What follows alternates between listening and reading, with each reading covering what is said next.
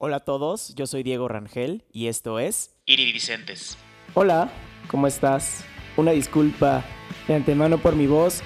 Fue un fin de semana muy divertido, muy movido, lo disfruté bastante y no me arrepiento de nada.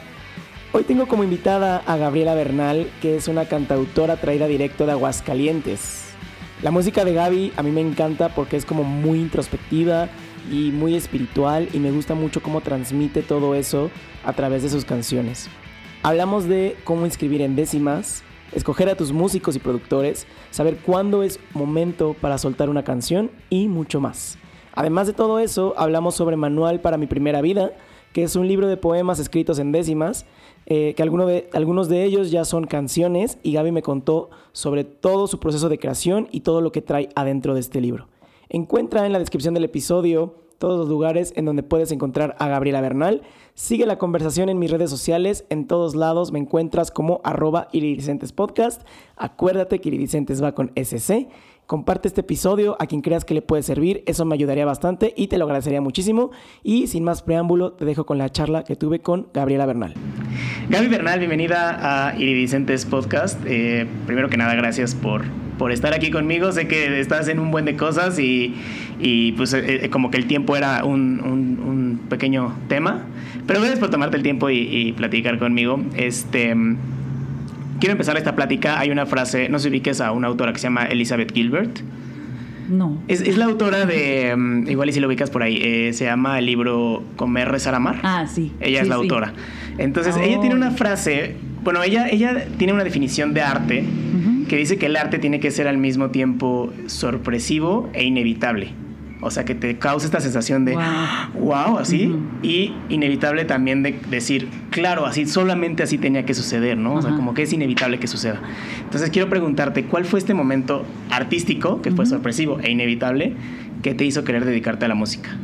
Em, se me ocurre rápidamente cuando yo tenía 15 años, estaba sacando en la guitarra un cover de Shakira y precisamente así como en esa búsqueda y experimentación con los acordes, empecé como a crear mis propias melodías.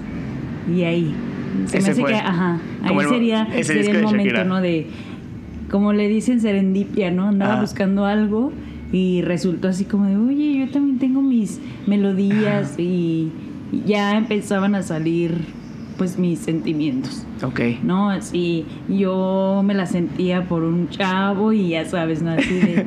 Son tus ojos que no me ven. sí, ya empezabas como a explayarte ¿no? con, con, estos acordes. ¿Y en qué momento ¿Cuál fue el momento que tú, o sea, igual debe existir muchos, pero tal vez alguno en específico que tú ya hayas dicho, ya, me puedo dedicar a esto? O sea, porque creo que es diferente como el momento en el que te enamoras de la música y el momento en el que ya te quieres dedicar. Uy, la verdad sí, ha sido un camino bien largo. O sea, yo estudié la carrera en comunicación organizacional y eh, llevaba la música a la par. O sea, cantaba en bares, eh, fiestas y toda esa onda. Pero ya dedicarme 100% a la música ya fue hasta que hice mi tercer álbum. Ok. Ajá. Y ya me lo habían dicho muchas veces. Así de esto es una carrera de tiempo completo. ¿no? O sea, no, no puedes así como de, ay, bueno, hago, o sea, tengo mi chamba donde gano lana y luego la música. No, no, ya llega un momento en el que dices, no me importa que gane dos mil pesos al mes, pero me quiero dedicar a la música. Oye, ¿cómo fue ese salto? Porque creo que también es complicado, ¿no? O sea, como dices, a veces tenemos nuestra chamba como nuestro sustento económico eh, seguro. Ajá, y para dar ese salto, pues creo que sí está difícil, ¿no? ¿Cómo fue para ti eso? Yo vivía en CDMX y trabajaba ya de, mesera. Pero sí era como ya al final era bien frustrante, así como de es que yo no sé qué estoy haciendo aquí. O sea, como que. Digo, sí, seguía en la música y todo eso, pero la mayoría de mi tiempo iba a, servir a... Sí, a meserear. Ajá, meserear. Ajá. Como que ya un momento así me cayó el 20 y no, ¿sabes qué? Me regresé a mi ciudad, Aguascalientes, y allá ya, dedicarme ya 100% a la música. Oye, ¿y saliste a Aguascalientes, o sea, hacia Ciudad de México también por un poco de crecimiento musical? Porque tengo entendido que pues, ya eras una artista más o menos conocida, o bueno, ya bien posicionada en Aguascalientes, en, el momento en el que te vas a Ciudad de México, ¿no? Ajá. ¿Por qué, ¿Por qué lo hiciste? ¿Cuál era como el discurso en tu mente? Bueno, en primer lugar, yo tenía muchas ganas de aprender improvisación en el jazz con una maestra que se llama, que se llama Iraida Noriega. Eh, bueno, eso en primer lugar. En segundo lugar, también como en Aguascalientes son pocos los oros, ya yo sentía como que ya le había dado la vuelta, ¿no? Así como varias veces, así de, no, pues que puede ser como un círculo vicioso. y decido irme. ¿Y cuál crees que sea la importancia, o sea, hablando tanto tuya en lo que estabas viviendo, pero también para otros músicos que tal vez están viviendo esto, ¿no? O sea, creo que, por ejemplo, aquí en Querétaro es más o menos parecido, ¿no? Hay, hay artistas que ya se echaron todos los, los, venues que hay aquí en Querétaro. ¿Cuál crees que sea la importancia o si es que, bueno, al menos eso pasó en el 2010 y en ese momento estaba súper centralizado. Todo lo que pasaba era en CDMX. Ok. Pero ahora, o sea, si, si fuera, si ahora yo estuviera en Aguascalientes apenas iniciando y eso, no, sí hay muchísimas oportunidades para hacer grandes cosas desde ahí. ¿Crees que se pueda como de alguna manera centralizar? O sea, como que agarrar y tu centro de operaciones estuviera en una ciudad y empezarte a mover por todo. ¿O, es, es necesario saltar como a la gran ciudad? Sí, eh, por ejemplo, hay varios grupos de ahí de Aguascalientes que ya han podido hacer giras en Asia, o sea, en otros países, ¿no? Y sin necesidad de, vivir en CDMX. Eh, creo que yo también ahora desde Querétaro sí podría, sí podría estar pues yendo de giras, ¿no? Sí. y sí lo has hecho, ¿no? ajá, sin necesidad de estar en CDMX. Claro.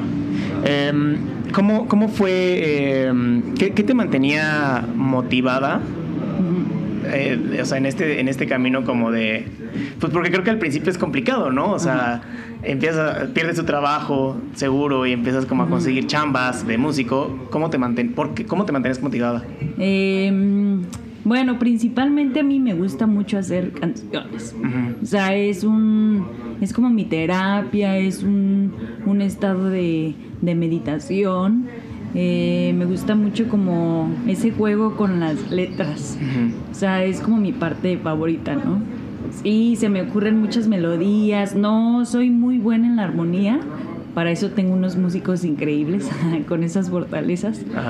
Pero para crear melodías y letras, ahí este siento que es como el fuerte de mi música y, y al momento de crear letras pues es como irme pues, a otro lado, ¿no? Y, y es un poco un vicio.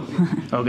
¿Cómo, cómo, cuál es tu proceso creativo para escribir? O sea, ¿tienes algún hábito que hagas eh, normalmente o solamente te surgen y las escribes? Mm, no, no, no tengo así como un hábito como muchos de que, ay, sí, siempre que me levanto escribo mis sueños o, o hago mis ríos desbocados seguido. No. Ahora o sea, de dos años para acá escribo décimas. Ok. Ahí sí. O sea, ahorita sí te podría decir que mi hábito es escribir décimas. Pero en los álbums anteriores, no. Era en el momento de, estar así creando una canción, es estar jugando. Ok. En el momento. ¿Escribes primero o, haces este, la música primero? ¿Cómo es el.? ¿O no es como ah, salga? Sí. A veces hago la música, a veces hago primero la letra y a veces al mismo tiempo. Oye, háblame de la, de la décima, porque creo que es un es algo muy complicado, ¿no? Como de, aprender, o sea, es este, este, no sé cómo llamarlo, como género, no, bueno, no género, como forma de escritura. Una estructura, una estructura poética, ajá, que le, bueno, sigue vigente desde 1591, o sea, que la crearon, viene desde España, llega a América Latina es una estructura de 10 versos. Cada verso tiene 8 sílabas y tiene una rima eh, de A, B, B, A, A, C, C, D, D, C. La rima es estrictamente consonante. O sea que debe de rimar igual. Letras y consonantes. ¿Dónde la aprendiste? Eh, la aprendí en línea Ajá. con un maestro que se llama Alexis Díaz Pimienta. Ok. ¿Y cómo, cómo, cómo la nutres? O sea, cómo... Es que, bueno, escuché la... No sé si has escuchado la, la TED Talk de, de Jorge Drexler, Ajá, que habla sí. de las décimas justamente, que, que es, un, es un- una forma escritura muy complicada, o sea, no, no es tan fácil. Ujú. Y que de ahí nace como el son, o sea, como que muchas, muchos géneros eh, Sí, latinos. La Pero- han como adoptado, ¿no? Ajá. Y yo ahí, por ejemplo, bueno, yo empecé a musicalizar poemas en el 2018. Ujú. Y ahí un amigo de la Sierra de Galpan me dijo, oye, deberías de musicalizar una décima. Y yo, ¿pero qué es eso? Ah, Y ya me dice así, no, no manches, te va a encantar la estructura y no es que... Bueno, me, me puse en internet a ver décimas. Y eh, encontré una que se llama el 69, Ok. que habla de la posición erótica. Ajá. Y mm, la verdad, musicalizarla fue bien fácil. O sea, fue así como bien orgánico. O sea, salió ya, así. ya traía la melodía. Y la canción, pues salió así súper chida. Y resulta que era de Alexis.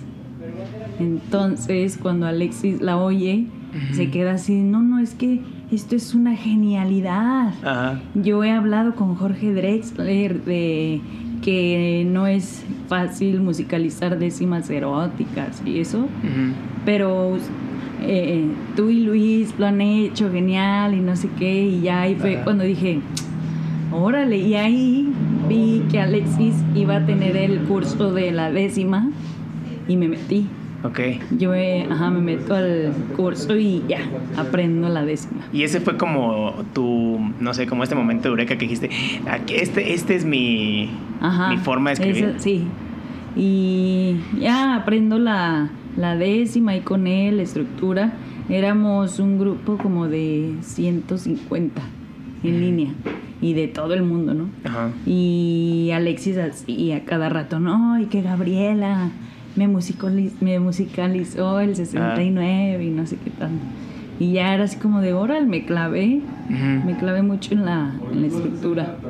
¿Cómo se veía, no sé, tu, tu carrera musical antes y después de la, de la décima? ¿Crees que sí haya habido un, un salto? Sobre todo en la Mm, manera de escribir. O sea, porque creo que al final tienes la, la esencia. O sea, sí mantienes como la esencia que has, que has seguido. Pero no sé si exista este parteaguas a partir de conocer la Sí, décima. fíjate que a partir de que empiezo a escribir en décimas, porque la décima me ayuda mucho a profundizar en mí. Ok. Eh, hay veces que en las canciones, pues ya a veces no hayas ni de qué escribir, ¿no? Así de, ah, bueno, voy a escribir de a mi amiga que la cortaron. o el, ajá, alguna decepción amorosa. O, o bueno, voy a escribir sobre la contaminación, algún Mm. tema social y eso. Pero eh, la estructura de la décima, al menos para mí, sí fue así como sacó toda mi espiritualidad. Ok. Y ahora la música que he creado con la décima es, son canciones así, totalmente desnudas, desnudas, lo más desnudo que hay. Oye, y y son, o sea, estas canciones que escribes con la décima, ¿sí son sobre ti, o sea, vivencias propias? Sí. ¿O te sigues inspirando un poquito en, en las demás personas? Mm, no, la mayoría no es eh, mío. Es sobre ti. Ajá. ¿Cómo- O sea, no tanto historia, sino, o sea, por ejemplo, el libro que escribí de décima se llama Manual para mi primera vida. Eh, es una guía de reflexión sobre lo que yo ya he experimentado, mis dudas, mis miedos, mis interrogantes, porque obviamente no tengo respuesta para todo y de eso hablan. Oye, y a ver, voy a aprovechar y me, me quiero meter también a, a Manual para mi primera vida. Este libro lo escribiste, o sea, ya, ya lo habías, era como, es como una recopilación, o un día te Sí. sentaste y dijiste, todo esto que ya había estado pensando, lo voy a escribir, pues, o... A partir de que tomé el curso con Alexis, en, empecé en abril del 2020. Ujú. Y bueno, tenía que escribir un buen de décimas, ¿no? Ahí practicándola y eso. Y de pronto como que me salían manuales. Manual para días difíciles. Ah, no, escribía primero la décima y le ponía al final el título. Ok. O ya después decía, no, ahora necesito un manual para perdonar. Y ya no era así como una introspección de, bueno, ¿qué es lo que a mí me ha ayudado a perdonar a alguien o, o viceversa, ¿no? Cuando alguien me ha perdonado, así. Y todo, yo ya tenía varios manuales, o sea, como unos 20. Ok. Y ya de pronto sale la convocatoria de PECTA de Querétaro. Y este meto el proyecto. Dije, no, pues voy a meter el libro, o sea, voy a completar las décimas, manual para mi primera vida, lleno de décimas y musicalizar. Ok. No me la gano, pero sí me la gano en Aguascalientes. Ok. O sea, como que salió en el mismo año y dije, bueno, si voy a poder entrar al de Aguascalientes porque yo soy de allá, pues bueno, ¿no? Y, y también entraba la de acá porque ya llevo años viviendo aquí. Sí. Eh, Aprovechando las ajá. oportunidades. Me la gano allá y ya es un súper incentivo para armar ¿Esto- esto el cuándo fue? en seis meses. ¿2020? 21. 21, Ajá. ok. Sí, digamos que todo el libro lo escribí en año y medio. Órale. Ajá. Pero ya lo tenías. Ya lo tenías. O sea, ya lo ten- nada más fue como escupirlo, Ajá. casi casi, ¿no? Sí, eh, hacer como el diseño editorial, las ilustraciones y todo eso. Y la parte súper difícil que es musicalizarlo. Y ya digo, producirlo. ¿To- ¿Todo el libro está musicalizado? No. Ok. No, nada más. eh, el álbum ahorita tiene cinco. No, es que sí son como. Sí, 49. Ok. Son Wow. 49 y la verdad no todas las décimas se dejan musicalizar. O sea, y lo hemos hablado así en el curso con Alex y eh, Jorge Drexler, que también nos dio una clase y eso. O sea, es así de, bueno, sí, la estructura es muy musical, es muy poética y eso, pero no todas se dejan musicalizar. Ok. Y para musicalizar estas, sí, sí tuve que explorar con cada una, ¿no? Sí. O sea, y a, a ver, vamos a ver esta. Y de plano era así de no, no, no, no, esta no se deja. O sea, está muy bien hecha, Ah. tiene la estructura y todo, pero... Y hay unas que es súper fácil. Que salían así Ajá. escupidas, casi casi. Sí, ¿Cómo, ¿Cómo fue el proceso de escribirlo? Y más que escribirlo, de publicarlo. También como en Ujú. un proceso de pandemia que era medio complicado. O bueno, no lo sé, ¿no? Porque creo que también me- en la pandemia como que fue un poco más fácil para todos, o sea, para todos los artistas Ujú. independientes, a- publicar sus artes, ¿no? Pero Claro. ¿cómo, ¿cómo fue para ti eso? Eh, pues te digo que como me gané el PECTA, Ujú. o sea, yo ya tenía así como el presupuesto. Eh, ya nada más fue coordinarme con la chica que me iba a hacer el diseño editorial, el ilustrador, mm, pulirlas, porque ya, ya después sí, sí vi que tenían varios errores. Eh, y a la hora de musicalizar, como tenía muy poco tiempo eh, para musicalizar cinco, yo produje dos, otras dos se las encargué a Luis Marín y otra a un amigo de Colombia Ok, en cuanto a la producción. ok. Ajá.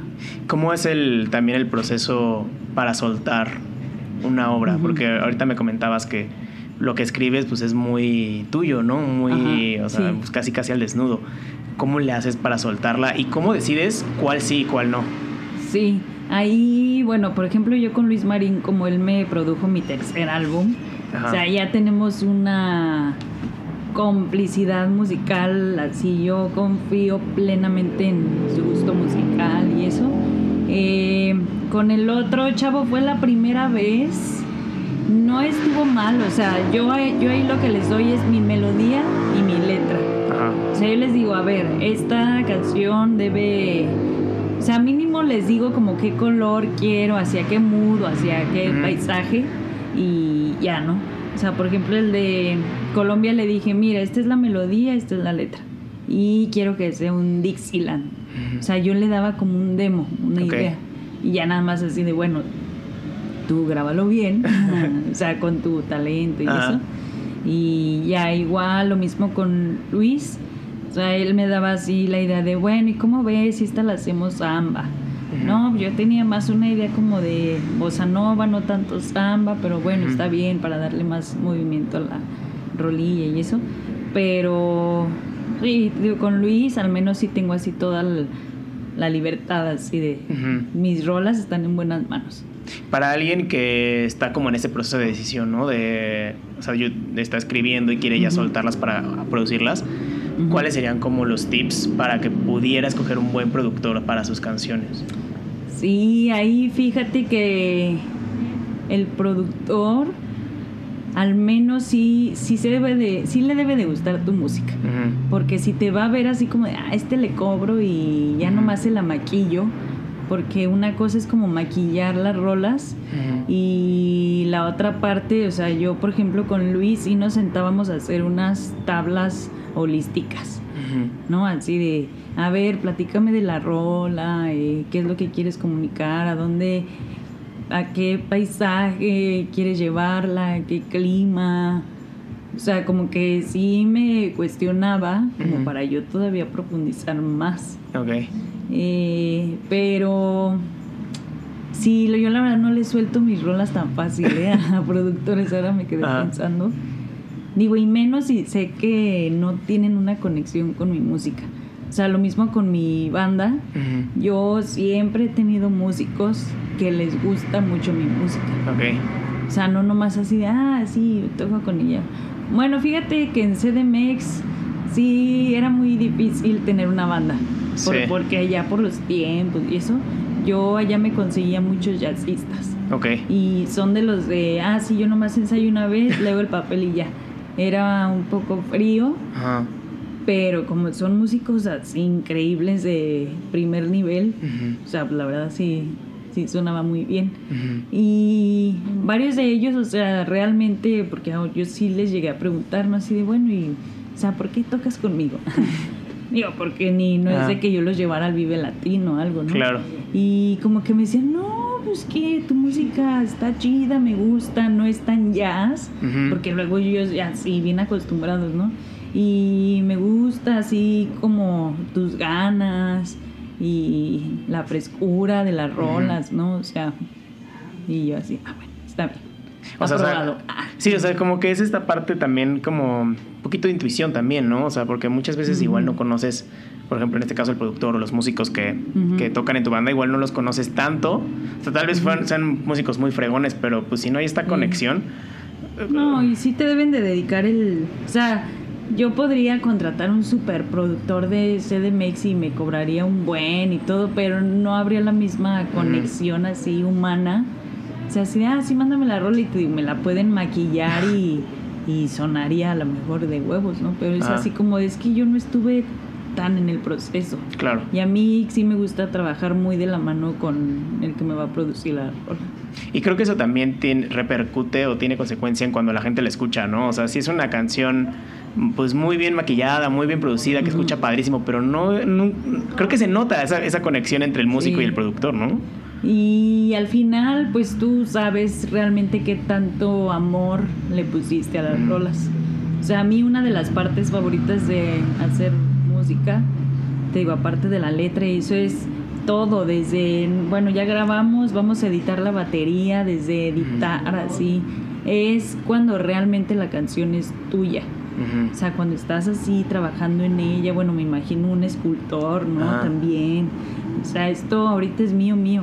Ya cuando sale en plataformas y eso, es así como de, bueno, bye, la que sigue, ¿no?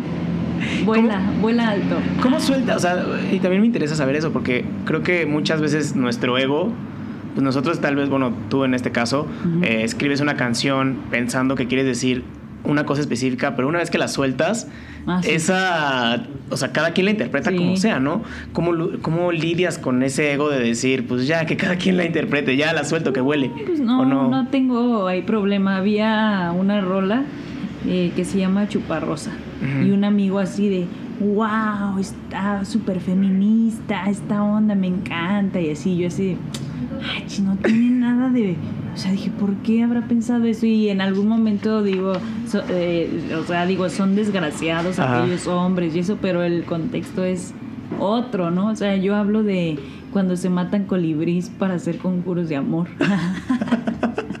se llama Chuparrosa. Ok. Y me clavé ahí, ¿no? En esa historia de, órale, todavía la banda hace eso y esas prácticas ahí de brujería. Y, y él no, él la llevó como por otro lado. Y yo, ah, bueno, qué chido que tú le, o sea, le tomaste otro sentido. No va por ahí. pero no, está bien que cada quien la interprete. Es como este Spinetta, ¿no? Que luego, ya cuando les, les decía así de, no, esa rola hablaba de una montaña de ropa sucia. Entonces, ay, Es como cuando vas a este a los museos de arte contemporáneo, ¿no? Y ves un bote de basura y dices, Sí. no, aquí representa la humanidad, cómo se está yendo al carajo. Y, al final es un bote de basura, ¿no? Ajá, y entonces, eh, no le ven la profundidad, ¿no? Ah. Oye, Ay, ¿cómo- también siempre he sido con mis letras muy, pues ahí metafórica y eso. Sí. Ahorita ya no. O sea, ahorita, por ejemplo, con el libro soy lo más directa así Ajá. posible, ¿no? Y, y de eso te quería hablar, porque creo que ahorita la música, eh, o sea, la música popular, tal vez estoy hablando del top 10, Ujú. es muy, ¿cómo decirlo? Muy tal vez vulgar, eh, muy, muy poco poética.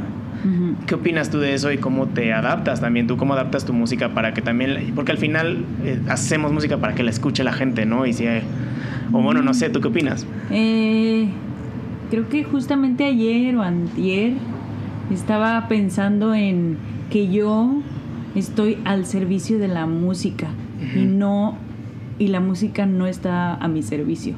Y me quedé pensando justo en, por ejemplo, hay muchos que están en, el- en la industria de la música y hacen música pues porque, o sea, la, la música está al servicio de ellos yo, yo te voy a componer y te voy a hacer esto porque quiero los conciertos masivos y esto y el top y las ganancias y los números. Y yo me quedé pensando así de, no, yo estoy al revés, yo estoy al servicio de ella.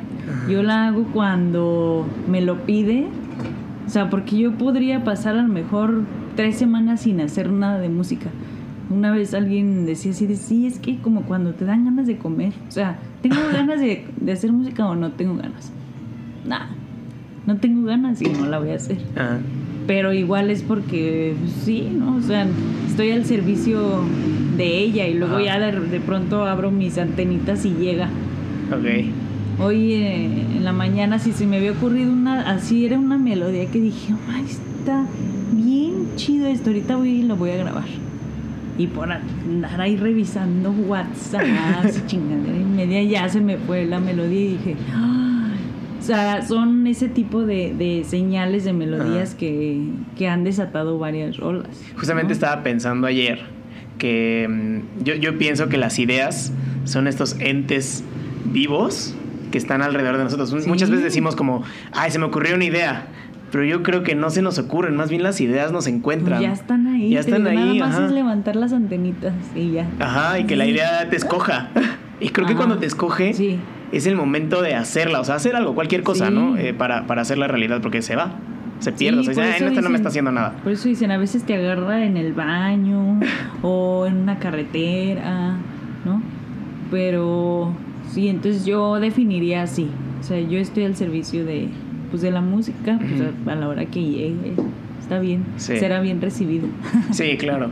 Oye, a ver, quiero, quiero volverme a regresar a, a Manuel para mi primera vida y eh, quisiera que me explicaras cómo fue el proceso de creación, o sea, desde las ilustraciones, ¿fueron ideas tuyas o fue una colaboración? Bueno, me entiendo que fue una colaboración, Sí. pero fue un- tu idea y ellos nada más la plasmaron. Veo que ahí ahí, ahí hay un Un arte objeto.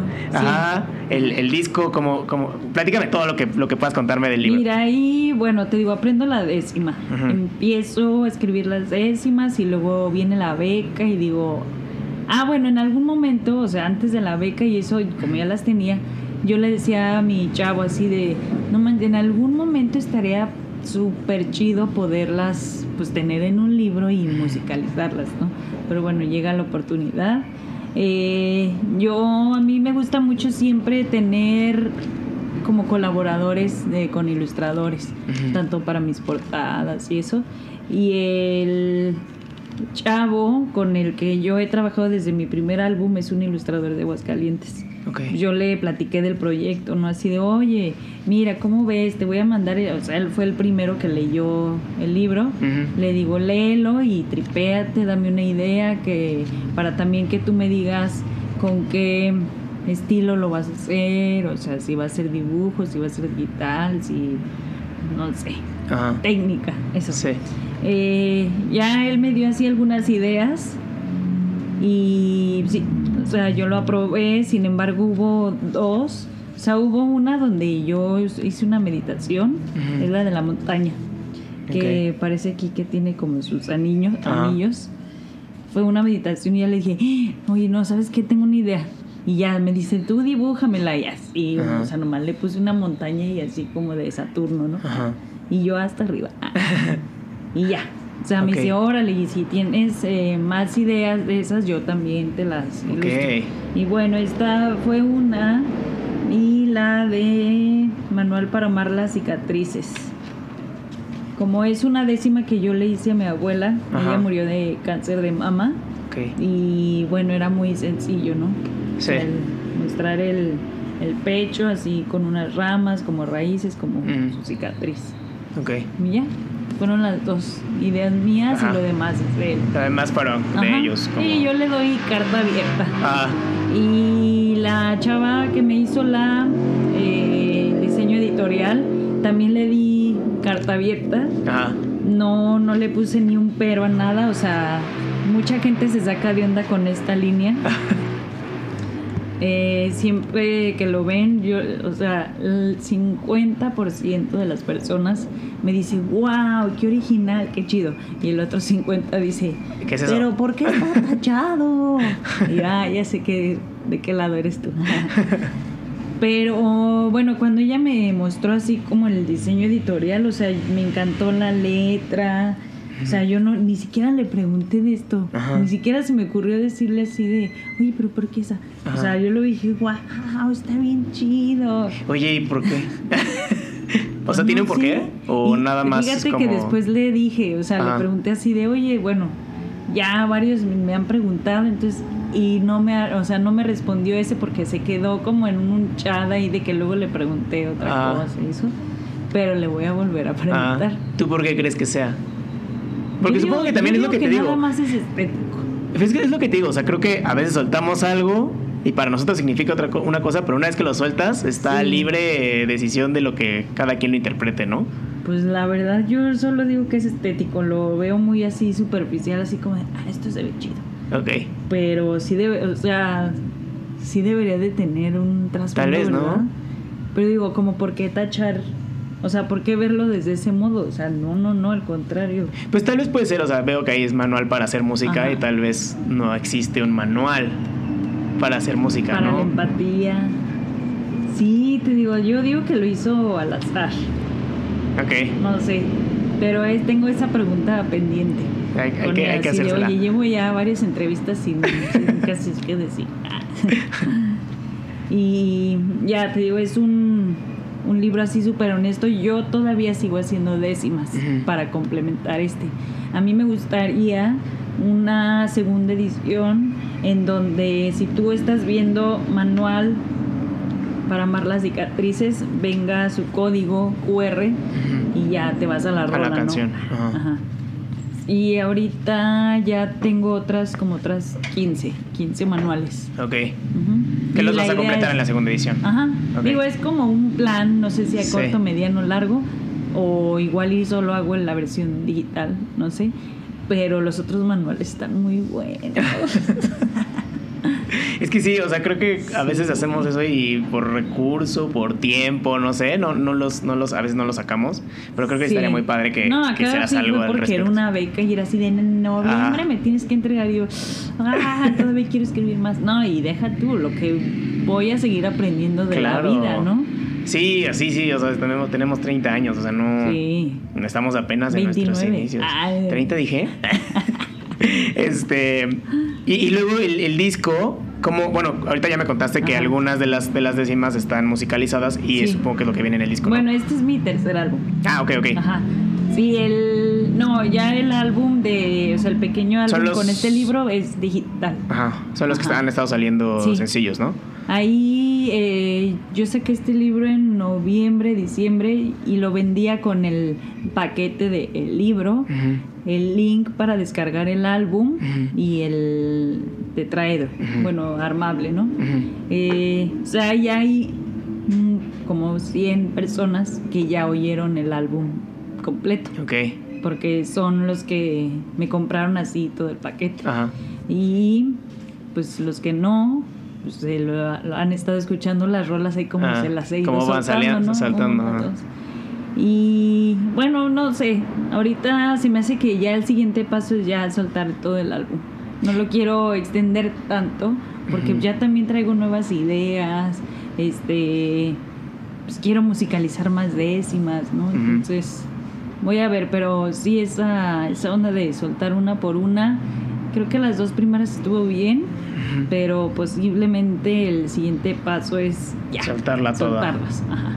Oye, y grabaste el, el video musical, ¿no? Para Ajá. una de las canciones. ¿Cómo fue? Sí, porque lo vi ese- ese y estuvo y estuvo padre chido. porque eh, como que desde afuera no te das cuenta que es una plano secuencia, ¿se dice? Ajá, sí.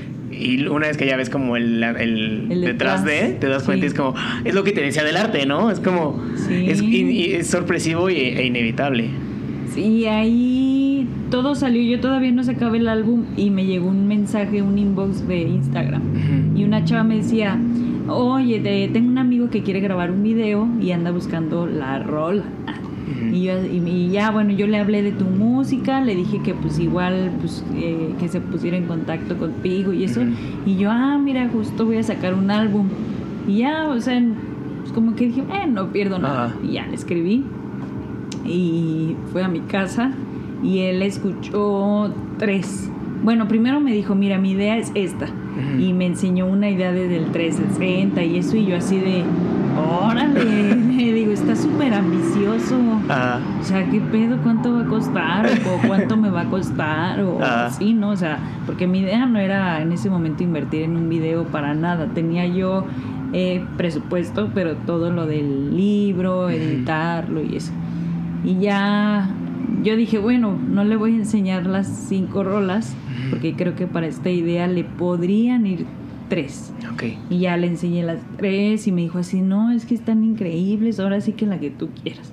Y ya yo dije, bueno, vamos con la de la belleza, manual para encontrar la belleza. Ujú. Y vamos hablando de, o sea, como es una onda de 360, hablar del día, de la noche, o sea, se adaptaba muy bien el concepto de la cámara Sí. 360. Eh, la rotación de la Tierra, ¿no? O sea, Ajá. también el día, la noche, ¿verdad? De que es inevitable. Sí. Es inevitable que tengamos días buenos, días oscuros. Que dentro de la oscuridad también hay cosas muy bellas, Claro. ¿no? Eh, y en el día, obviamente.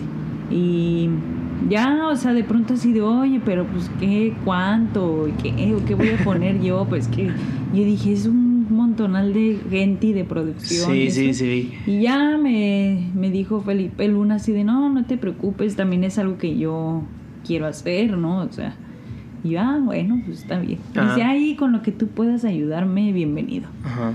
Y el día del rodaje, o sea, en- la idea era que yo saliera, pero la verdad sí era como muchos, pues varios ensayos y, o sea, porque es un solo movimiento y se visten y no es que...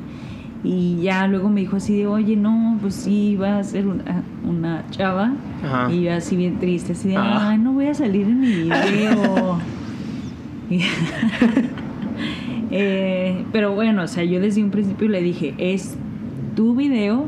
O sea, por ejemplo, soltar ahí, Sí. yo no tener nada que ver en el video, sí Ajá. fue como la primera vez. Pero dije, sí bueno, pues voy a confiar, ¿no? Y ya había visto, obviamente, su trabajo anterior. Me, habrá- me habían hablado muy bien de él. Entonces dije, ah, bueno, va. Confío. Y el, ajá, y el día del rodaje, bueno, dije, bueno, y puedo ir al rodaje de mi video. Ay, sí, puedo ir. Ay, no, no, sí, claro, ya llego y veo así como 15 personas trabajando arriba, abajo, Ajá. grúas. Y yo así de, no manches, que por una décima estoy provocando. Wow. Deja tú de una décima, lee el primer, o sea, los primeros dos versos, que dice, ¿qué significa belleza cuando en ti ya no la encuentras? Porque es una frase que es lo que detonó Sí. todo, la rola, la décima. Me quedé, me clavé, ¿no? Así de wow, o sea, como una frase, una Detonó pregunta. todo esto, ¿no? Una pregunta moviliza gente y todo el pedo. Ajá. Y nada, bien padre. O sea, todos se portaron de lujo, súper profesionales. Ya cuando vimos el resultado del video, Ujú. nada, pues todos súper felices.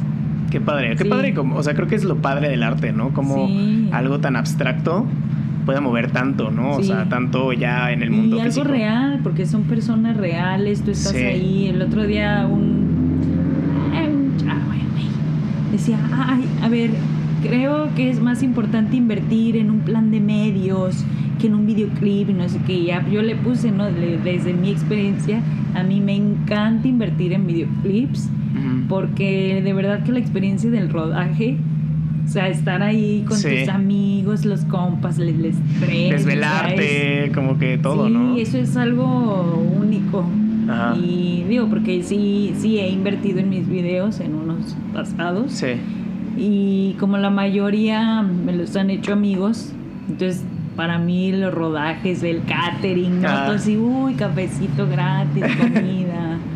Digo, ay, no, yo sin pensarlo, yo invierto en eso. Pues Y es cada darle quien, ¿no? chamba, pues a alguien más. Sí, claro. No, sabe quién diablos hay Spotify o a. Face, ¿no? Ay, sí, le voy a meter 10 mil varos para que me vean quién sabe quién chingado.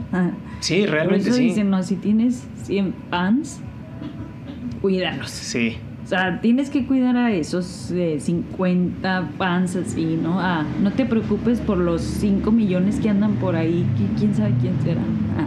Sí, o sea, creo que tienes que hacer música para tu nicho y para las personas que realmente vayan a poder No, pues, apreciar para tu mí, arte. o sea, luego y para decían- ti, sí es cierto, claro. Decían, tú haces música atendiendo las necesidades de los demás. Pues no, la neta no. O sea, yo hago música pues en mis inquietudes del momento. O, o sea, en el 2020 creo que escuché muchos boleros, mucha cosa latina. Y saqué mi, mi rola, ¿no? De Anónimo Destinatario. Era el primer bolero que hacía y, y bien interesante la búsqueda de los sonidos. O sea, bueno, Luis también me la produjo y se metían a escuchar así boleros viejos. Eso. Pero no es de que alguien me haya dicho, hoy, cántate un bolero. o sea, yo de, de- venía de Chuparrosa, una rola súper alternativa y así, luego ahora un bolero. Ah. Entonces así como de, no, pues al que le guste, al que le llegue, es Y mi está- experimentación. Y está padre eso porque creo que hoy en día, y, y volviendo a lo que te comentaba el top 10, o sea, creo que esas canciones sí están hechas realmente para la gente, ¿no? Porque dicen, ay, el reggaetón funciona, vamos a hacer puro reggaetón, ¿no? Ah, sí. O el urbano, o bueno, estos géneros que están ahorita de moda. Pero realmente, la, y, y son canciones muy efímeras, ¿no? O sea, canciones que duran en el top 10 tres semanas, la gente lo escucha tres semanas seguidas, pero luego se pierden y se les olvida a la gente, ¿no? Y creo que la, la idea es, no es esa, la idea es como trascender y la única forma de trascender es hacer canciones que a ti te gusten, porque es la única forma de que puedas conectar. Tal vez no con millones, pero pues con que No, conectes con pero 100, como sí. dices, Ajá. funciona. Y o, bueno, esta última que hice de Manual para amar las cicatrices, ya por ahí, o sea, no sé, el primer día creo que nada más tenía 29 escuchas. O sea, dije así, bueno, bueno, ya la puse, ya la puse donde la tenía que poner. O sea, ya, quien la escuche y eso, obviamente le sigo dando ahí movimiento. Pero ahí sí me llegó un mensaje de Instagram de una chica con cáncer de mama. Así, y sí me puso así como de, oye, muchas gracias, qué lindo regalo, me sentí muy identificada. Y ya digo así, ay, ya, esta rola ya cumplió. Ya, ya hice lo que tenía que sí, hacer. o sea, como que dije, wow, bien. Wow, qué padre Gaby. Oye, em, si pudieras resumir tu, tra- tu trayectoria, tu experiencia, todo lo que has vivido en tres aprendizajes clave, ¿cuáles serían? Ay, a ver, tres aprendizajes. Ah, bueno. Mira, hay uno, hay una, una frase que me ha ayudado mucho a yo sola echar adelante. Eh, es, nadie va a hacer por ti lo que no hagas por ti mismo. Esa es una.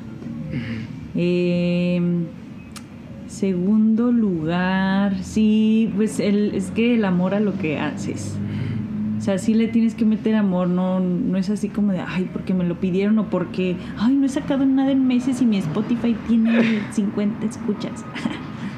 es así como de, no, pues no urge, no, no es una carrera, bueno, sí se siente de pronto la presión, Sí. ¿no? Así como de, ay, ¿qué otro Sobre todo en redes sociales, Ah. ¿no? Que todo el mundo dice, ay, tienes que publicar al menos tres veces al día y tú, ¿qué? Sí. No, no tengo tanto, o sea, aguanta. No, a lo mejor sí tengo, porque puedo estar, es- puedo estar reciclando y reciclando, Claro. y, pero no, aguanten. Sí, ese sí sería uno, amor, lo de ¿Y qué otra? ¿Cuál era la pregunta? Los tres aprendizajes, claro, Ah, ya me dijiste dos, te falta uno. Tres aprendizajes. ¿Qué otro sería? Mm, La vida no te dará más de lo que tú le des a ella. O sea, debemos estar al servicio también. Ok. Como de la vida. O sea, Sí. no nada más estar esperando así como de- Me gusta. No, hay que, hay que echarle al engrane, ¿no? O sea, Sí. para que también surjan ideas. Es que si no echas a andar el engrane, no pasa nada. Sí, O sea, es lo también, que. también tú debes de estar como motivando a, la, a los Sí. demás. Porque sí he visto como pues, varias bandas que nadie propone o proyectos que se estancan porque es así de, pues es que también busquen, propongan. Ay, que gobierno nunca apoya nada. Ahorita está lleno de convocatorias Sí. y hay un buen de cosas. O sea, ahí, pero es la chamba del gestor, ¿no? Claro. O sea, que esa es la otra onda, ¿no? De que, bueno, es que si vas a ser un artista independiente debes tener un chorro de virtudes. eh, debes ser influencer, debes ser gestor, debes ser eh, diseñador, debe- o así. Entonces, bueno, creo que he desarrollado mucho esa parte de gestoría que me ha ayudado. Me Qué ha padre. ayudado también para, pues, para tener estos recursos de gobierno, ¿no? Sí, además, o sea, esos recursos de gobierno no vienen nada más porque sí, ¿no? Es un trabajo que hay detrás y aunque escribiste el libro en seis meses, tú ya traías la idea y fue relativamente fácil a- eh, bajarlo, ¿no? Pero si no lo haces, si hubieras dejado pasar y hubieras dicho, ay, no, ahorita no tengo el libro, ya la siguiente ya lo voy a tener y voy a Sí. tener más tiempo, pues igual hubiera sucedido, ¿no? Es lo que digo de las ideas. Cuando te Ah. agarra la idea es hacerla, porque si no se te va. Sí, sí, es, es importante de, de estar cachando esas becas, pero de que tú ya tengas ideas, Sí. no generarlas así como de, oye, a ver qué hago. Sí. O sea, tú ya ve trabajando en algo, así de, bueno, pues, por Pues si- que la oportunidad te agarre trabajando, ¿no? Y con algo, no, no si no, no va a funcionar. Sí, Gaby, voy a pasar a la, a la última parte de la, de, la, de la charla, por respeto también a tu tiempo, que ya, ya casi te tienes que ir. Este. Aquí, tranquis. Todavía queda tiempo. relax, sí. Este, la son tres preguntas que le hago siempre a mis, a mis invitados. La primera es, si pudieras escribir una canción y sabes que esa canción la va a escuchar todo el mundo, ¿de qué trataría esa canción? Mm, de amarse uno mismo, como la rola de la belleza. Ok. sí. Sí, es- ese- es- sí, an- sí, Ok, me gusta. de quererse uno mismo. ¿Qué recurso, ya sea, no sé, podcast, libros, películas, eh, canciones incluso, Ujú. eh, te mantienen motivada o inspirada? No se puede todo. Ah. Pu- Puedes decirme lo sí, que, lo porque que sea. no, no tengo ahorita como algo así de, ah, solo la música. Ujú. No, la verdad es que a veces ves una película, y, por ejemplo, Comer, Rezar, Amar, y tiene Ujú. unas frases que dices, wow. Y de ahí agarras ideas, ¿no? Sí, Ajá. sí, definitivamente. Eh, pero bueno, ahorita principalmente música y, y libros. ¿Qué, qué estás leyendo ahorita? Eh, a mí me gusta mucho leer los poemas de Roberto Juarros. Ok. Me da muchas ideas. Él es un escritor argentino. Ujú. De él. Hay, hay una poeta española, no sé si lo ubicas, a, a Romina. No, no es Romina. Elvira Sastre. Elvira Sastre, sí. Ah, sí. Ajá, sí, Sí. que me encanta. Es Sí, buenísima. también. Y tiene un libro ilustrado que las Sí. ilustraciones están así, no manches, o sea, puede ser una línea y un punto. Sí, ya, y te da, sí, ese, ese libro lo tengo, también lo compré Ajá, justo por las sí, ilustraciones, está, está muy barato. bueno. Ah. Sí, sí, sí, que la gente vaya también. ¿Cómo se llama el libro? Ay, no sé, pero se los, se Bueno, los ponemos sí. por aquí para que, para Sí, que lo vean, es un gran libro. hermosas. Sí, sí, sí, sí. No sé si, bueno, a mí me encanta Elvira Sastre y la, la mancuerna que luego hace con Mm. Andrés Suárez.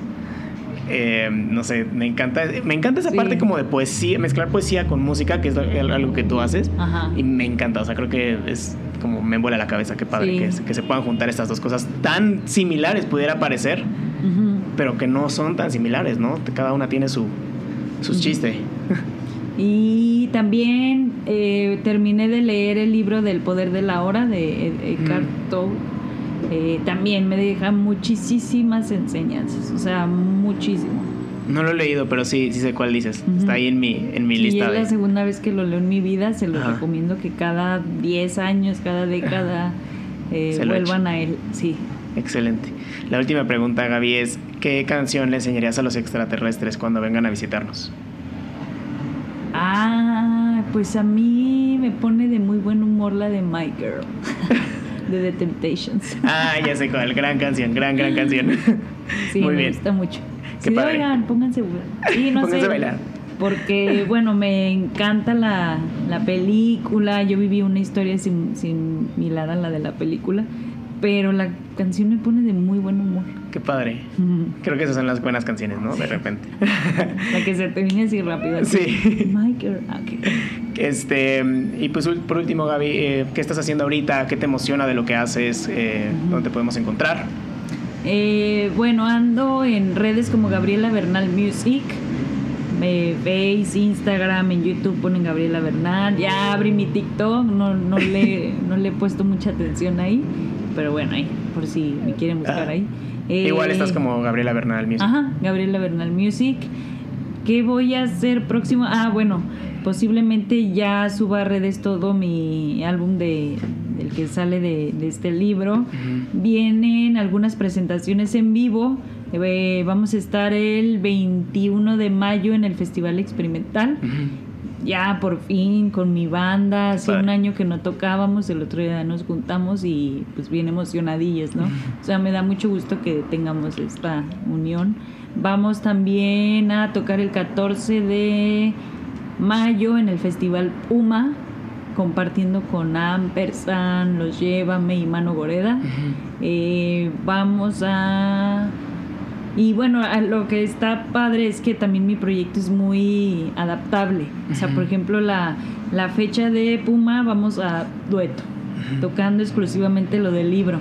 La fecha del 21 es con mi banda tocando de, de mi primer álbum, de mi tercero y del último. Eh, vamos a Valle de Bravo, allá también pues haciendo un Qué mix padre. ¿no? a trío y pues ya vienen cosillas, pero ya tocando en vivo. Qué cool. Bueno, pues qué bueno que ya, que ya vienen las tocadas en vivo, que ya necesitamos tanto. Y este, este, este festival Querétaro Experimental está... Sí, se ve muy bien, padre. ¿eh? Pinta bien, ajá. Apenas pasó el, el, el primer sábado. Vamos a ver cómo... Sí, no pudimos ir, va. estábamos fuera, pero Ay, tampoco pude ir. sí. No, pero la verdad sí se ve que le están Se metiendo pues mucho profesionalismo, ¿no? Por lo pronto, seguro, seguro, el 21 de mayo. Ajá. ¿En dónde, en dónde El va 21 a ser? de mayo en Plaza Fundadores, Ok. 7 de la noche. Plaza- Plaza gratis, Fundadores.